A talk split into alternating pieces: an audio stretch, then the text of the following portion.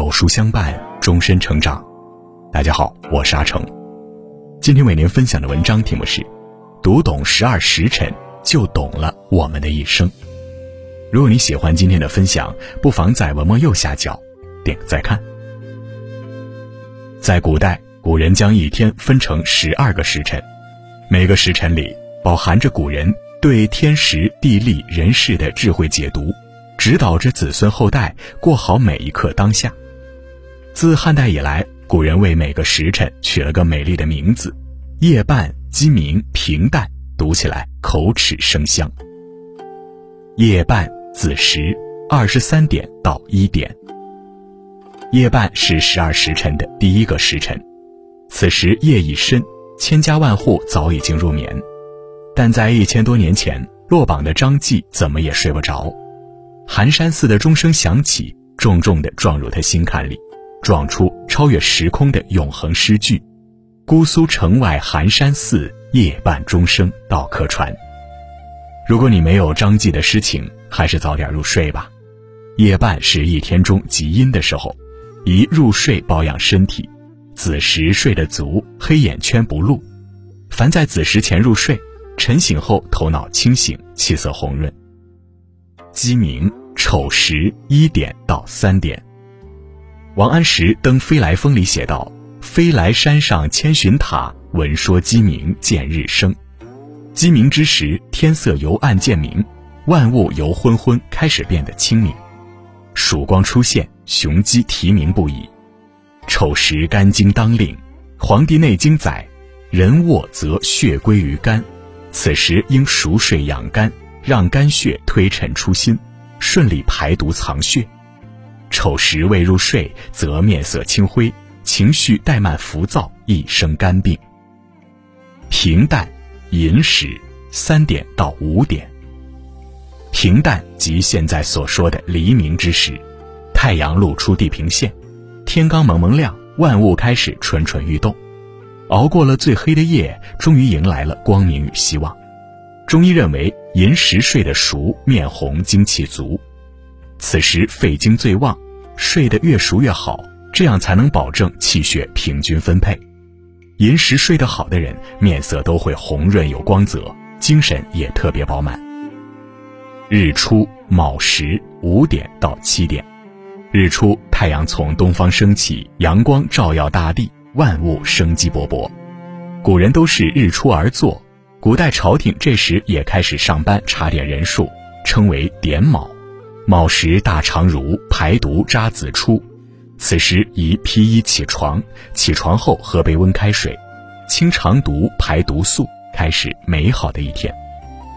时时，辰时七点到九点。古人朝食之时，也就是吃早饭的时间。辰时相传也是古代神话中群龙行雨的时候。辰时胃经当令，辰时吃早餐，营养身体安。在这段时间吃早餐最易消化，吸收也最好。宜吃温和养胃的早餐，如稀粥、鸡蛋、牛奶等，忌吃燥热的食物。余中四时九点到十一点，临近中午的时候称为余中，人们精神饱满地进入一天的工作。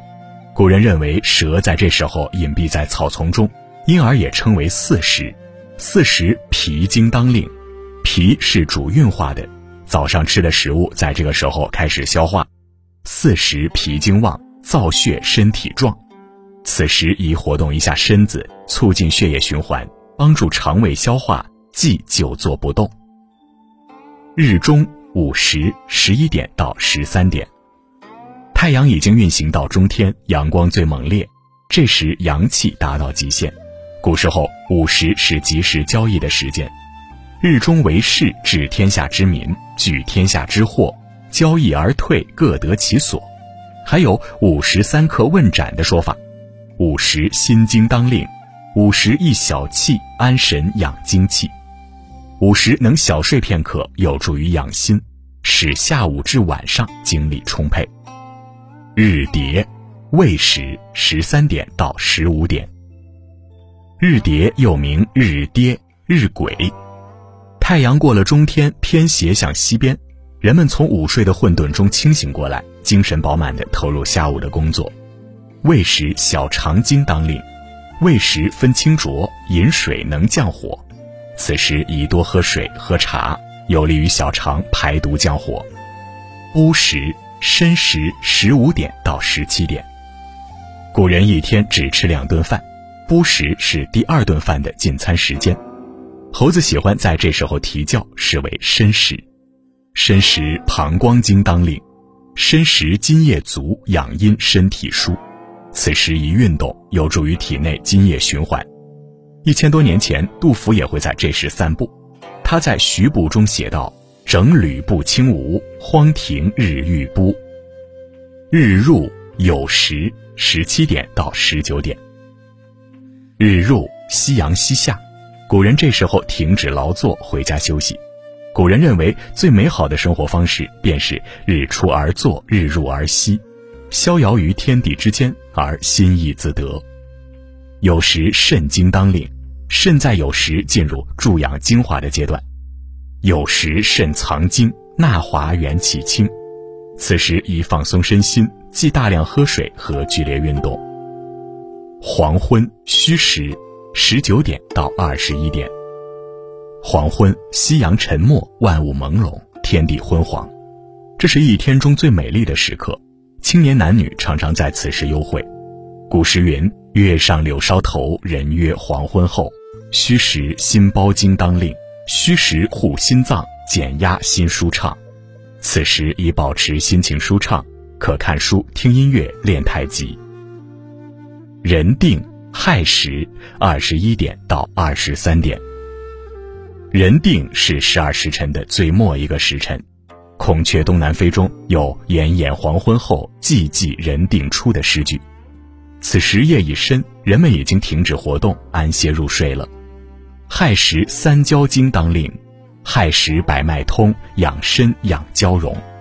此时一睡眠，让身体和灵魂都沉浸在温暖的睡梦中，百脉可得到最好的休息，对身体和美容十分有益。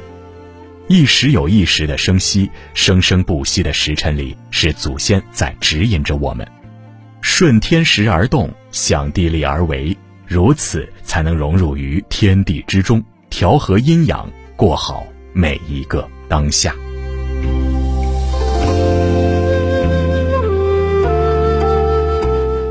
好了，今天的文章就跟大家分享到这里了。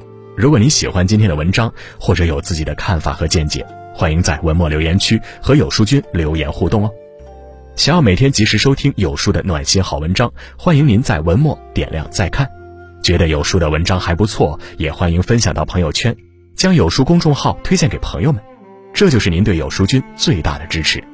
我是阿成，我在山东烟台向您问好。